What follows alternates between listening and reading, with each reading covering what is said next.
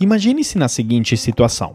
Você é gestor numa empresa de engenharia e tem no seu time uma pessoa de enorme potencial, que você acredita será seu sucessor.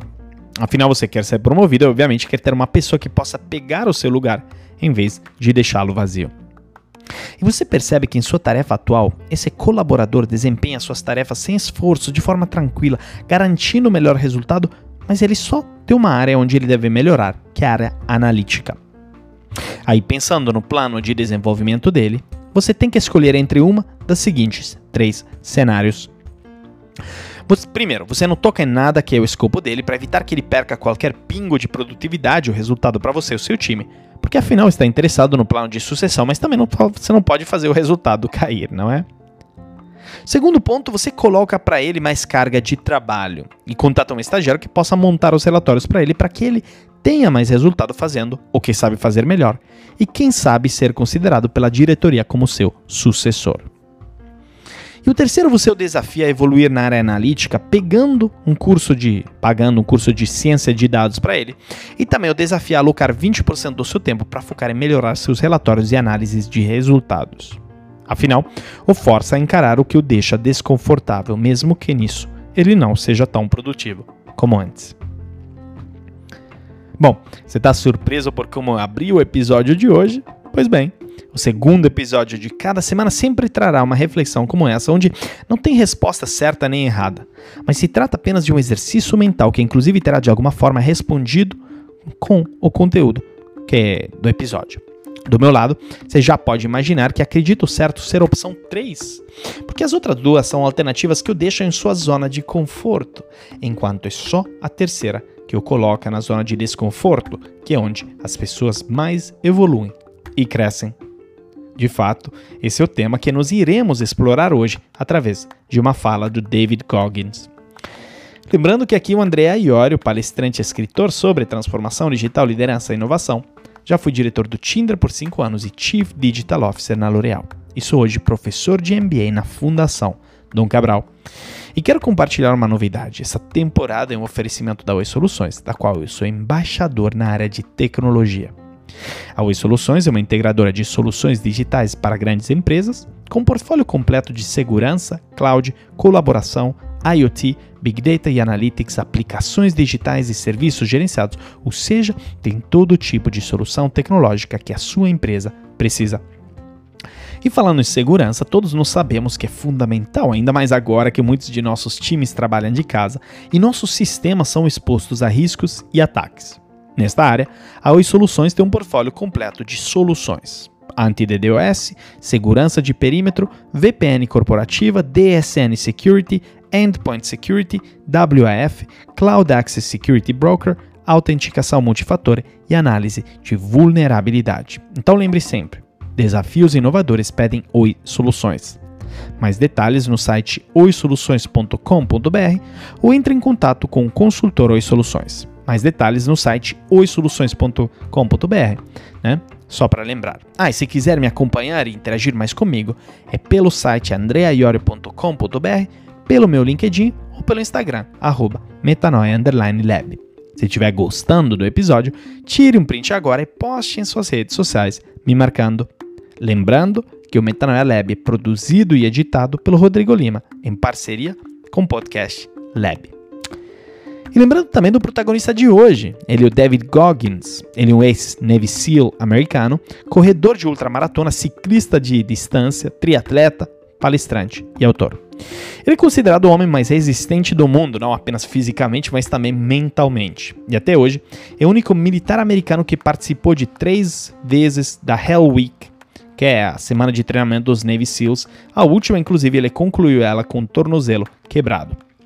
Ele também foi recordista mundial reconhecido pelo Guinness para o maior número de elevações na barra fixa em 24 horas, registrando em 2013 a quantidade de 4.030 elevações na barra fixa. Ou seja, o cara é uma máquina, seja fisicamente que mentalmente. E justamente ele é assim pelo fato que ele conhece tão bem o desconforto.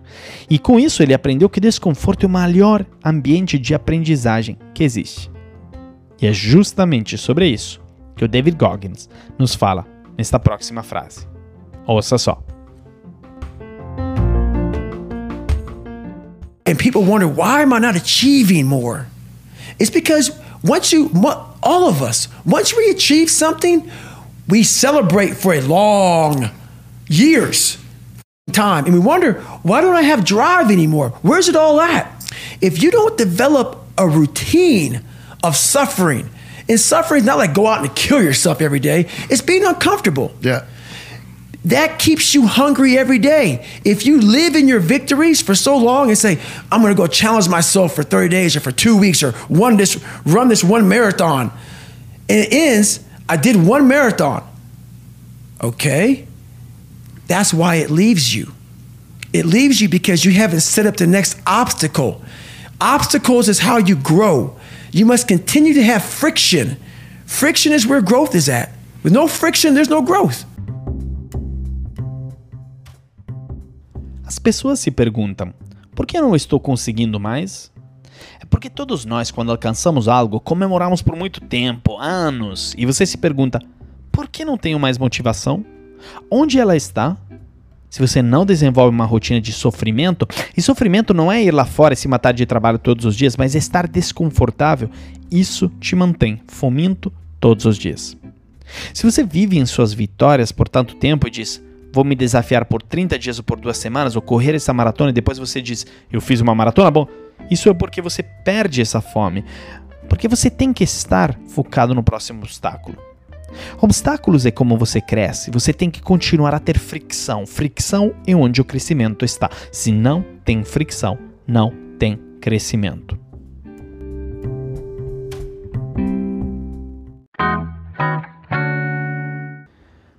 Gostaria que você pensasse agora em algo que te dá muito prazer.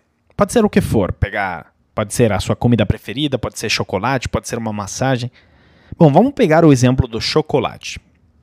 Imagine pegar um pedaço do seu chocolate preferido e colocar ele agora na sua boca.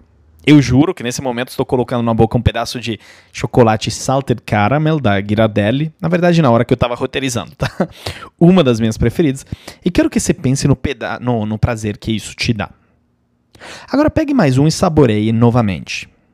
E mais um. E assim por diante. E quando você chegar no quinto ou no sexto, você tem a mesma sensação de prazer que você teve na primeira?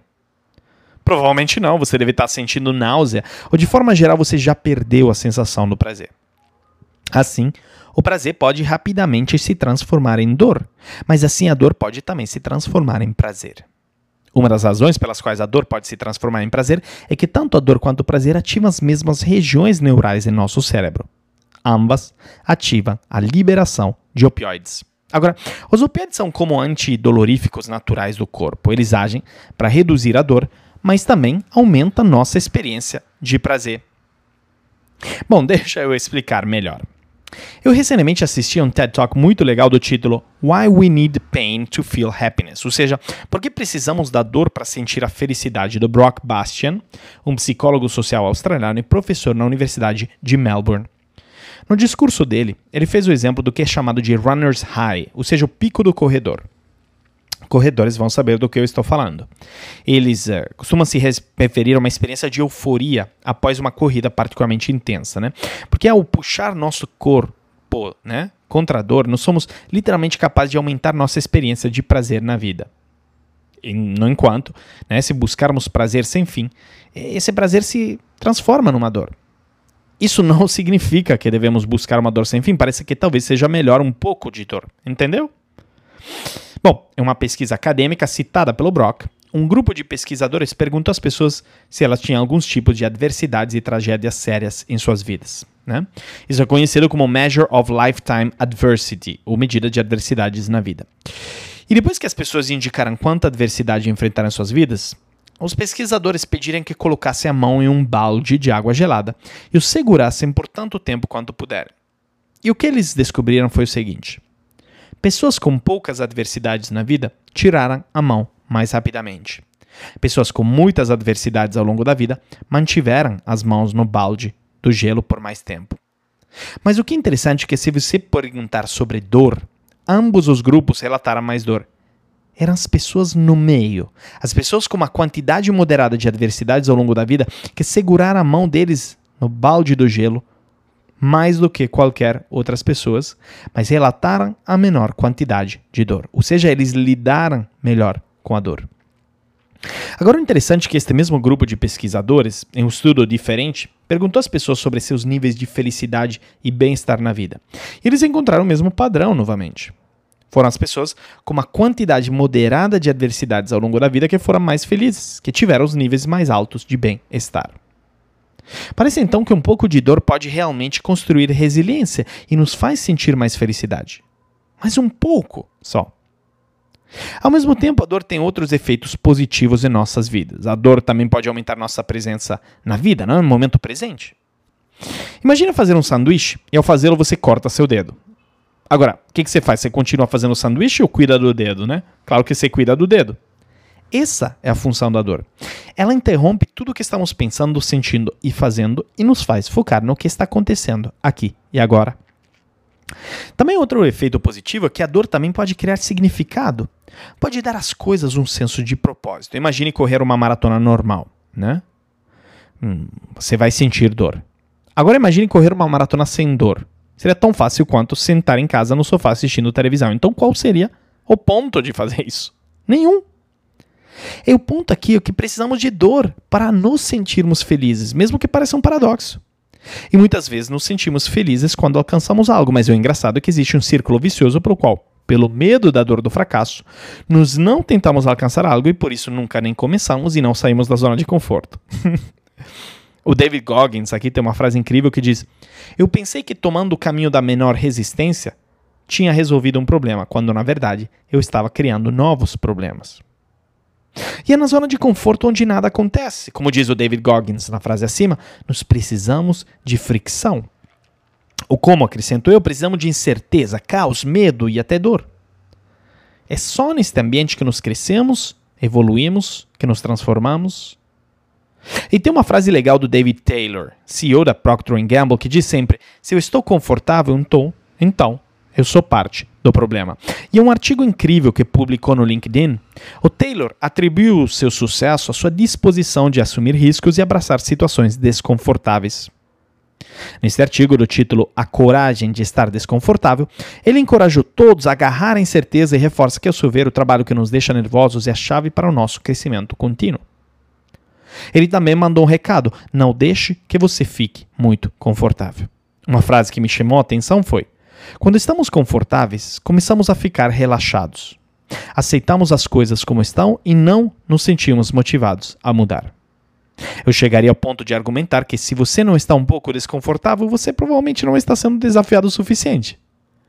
Para dar o nosso melhor, cada um de nós precisa se desafiar sempre que começar e se sentir confortável. Como fazer isso? Bom, saindo da sua zona de conforto. A doutora Elizabeth Lombardo, psicóloga e autora do livro Better Than Perfect, diz que pessoas que buscam regularmente novas experiências tendem a ser mais criativas e emocionalmente resilientes do que aquelas que permanecem presas à rotina. O segredo do sucesso está exatamente naquilo que você está evitando. Essas coisas que parecem te derrubar e até humilhar o seu espírito. Procure o desconforto. Pare de evitar o que é difícil. Quando você é desafiado, é forçado a se tornar mais do que era. Isso significa criar novas perspectivas, adquirir novas habilidades e ultrapassar limites. Em outras palavras, você precisa expandir seu entendimento para poder superar os obstáculos que enfrenta. Expandir é uma palavra-chave aqui porque Peter McWilliams certa vez já disse: as zonas de conforto são frequentemente expandidas por meio do desconforto. Sair da sua zona de conforto de vez em quando desafia suas habilidades mentais. Pessoas mentalmente ativas estão constantemente construindo densas redes de conexões entre suas células cerebrais, que os cientistas chamam de reserva cognitiva. E continuar a aprender coisas novas constrói e mantém essas conexões. Tarefas mentalmente desafiadoras têm um maior impacto na saúde do seu cérebro, então esteja aberto a novas experiências que façam você ver o mundo e fazer as coisas de forma diferentes. E como falamos, o ponto do desconforto é que ele nos dá medo. E por isso, não o perseguimos. Mas o Tim Ferriss, grande autor e protagonista do episódio 29 do Metanoia Lab, tem uma prática super interessante para superar este condicionamento, ou seja, de definir os seus medos e não apenas seus objetivos. A ferramenta do Ferris que ele desenvolveu é chamada de Fear Setting e é um checklist de três páginas de seus medos e os possíveis resultados da ação ou inação. Nas palavras do Tim Ferriss, o Fear Setting né, é um sistema operacional para prosperar em ambientes de alto estresse, uma maneira de visualizar todas as coisas ruins que podem acontecer com você, para que você tenha menos medo de agir. Pense na definição do medo no Fear Setting como o oposto do estabelecimento de metas. Em vez de fazer uma lista do que você deseja fazer, faça uma lista do que você tem medo de fazer e do que tem medo que aconteça. Por isso, te deixo hoje com um desafio prático. Abra um file Word e faça a seguinte lista. Né? Você faz três listas na primeira página. Né? com 10, 20 palavras cada. Primeiro, definir quais são as primeiras quais são as piores coisas que podem acontecer. Segundo, prevenir como posso evitar que cada uma delas aconteça. E terceiro, reparar se o pior acontecer, como posso consertar tudo. Na segunda página, né, faça uma lista dos possíveis benefícios, né, se você for bem sucedido ou parcialmente bem-sucedido. E terceiro, faça listas de seus custos da sua inação. Em outras palavras, se eu evitar fazer isso, o que eu posso perder em seis meses, um ano e três anos? Bom, reflita nisso tudo como dever de casa e me conte.